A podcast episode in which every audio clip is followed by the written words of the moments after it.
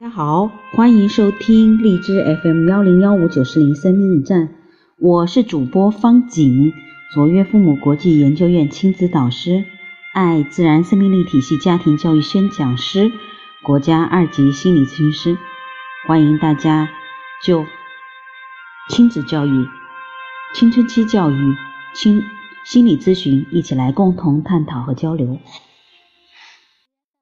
一切从深呼吸开始。今天我们继续读《男生女生青春课》，吴若梅所著的。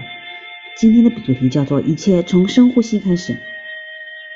开学都两个多月了，七年级一班的同学们相处得很不错，班里经常充满笑声。谁要有困难，大家都伸手帮忙。同学们把班主任韩老师的话记在心里：我们是兄弟姐妹，我们要共同进步，我们一个也不能少。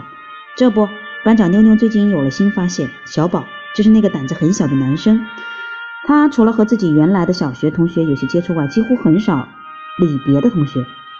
妞妞心想：是小宝清高，还是他找来春雪问：“小宝怎么回事？他怎么谁也不理呀？好像好像一天都愁眉苦脸的。”春雪是班委，又是小宝的小学同学，见妞妞问，就这样就说：“他就这样，从来不爱多说话，他一说话就脸红磕巴。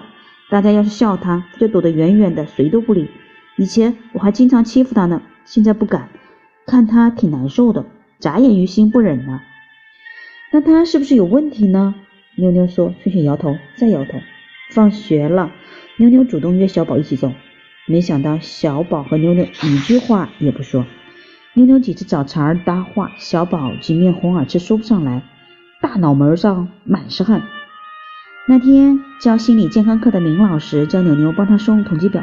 妞妞抓住机会和明老师聊起小宝，没想到明老师听妞妞一说就笑了。我注意到小宝了，我发现他从不发言，很多时候大家会忘了他的存在。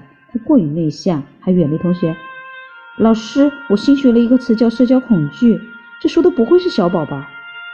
明老师看着妞妞笑着说：“哪能能这么轻易下结论呢？”老师，你就说说什么是社交恐惧吧，我特感兴趣。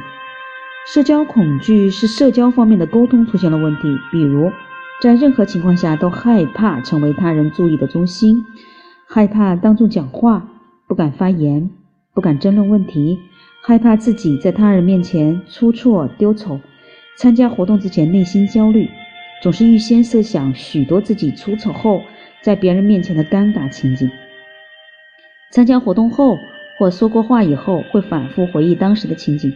检讨自己的言行，担心出错，反复告诫自己以后应该怎么做。其实与人交往是一件快乐的事儿，但对具有社交恐惧的人来说，交往就成了一个勉为其难、痛苦不堪的事情。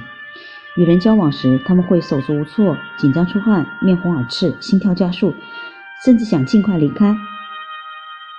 妞妞为小宝担心了，老师，我看小宝有点像。有人认为社交恐惧和人的性格有关。性格外向的人不会，而性格内向的人多多少少会存在社交恐惧。其实不是这样的，人的社交能力是可以通过后天学习培养的，这和性格内向或者外向没有必然的联系。老师，什么是社交能力啊？妞妞问。社交能力是人际交往过程中一项非常重要的素质，是我们增加了才干、增长见识、了解社会、丰富人生的途径。同时呢，它是一也是一种生活技能，能使我们更好的适应新环境，认识新的对象，获得有益的人生体验。有些家长只注重孩子的学习成绩，忽略对孩子人际交往能力的培养，使孩子从小就不合群。有的家长还认为这样很好，孩子安静听话，好好学习，成绩不错。殊不知这样做对孩子的害处是很大的。一个人没有良好的社交能力，就无法取得成功。那一旦真是社交恐惧，又该怎么办呢？妞妞想学几个高招，回去帮助小宝。内心紧张的时候，强迫自己做深呼吸，要做的深而有节奏。次数深呼吸之后，数次深呼吸之后，可以缓解内心的紧张焦虑。还可以两脚站稳，提起脚跟，坚持数秒之后轻轻放下。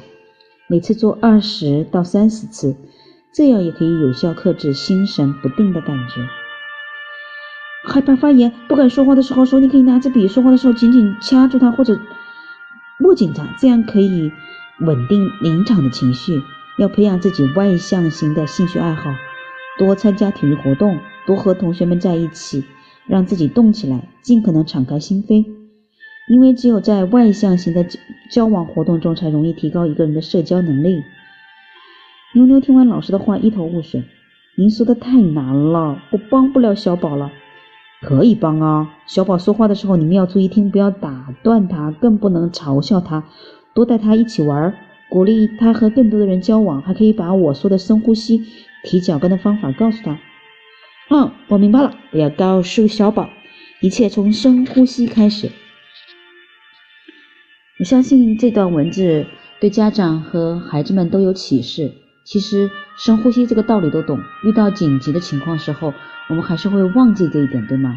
人比较容易盯着自己不足的地方，对于自己很好的地方，真的不太容易学会哦。那我们就加油吧，一起来学习，一起来成长。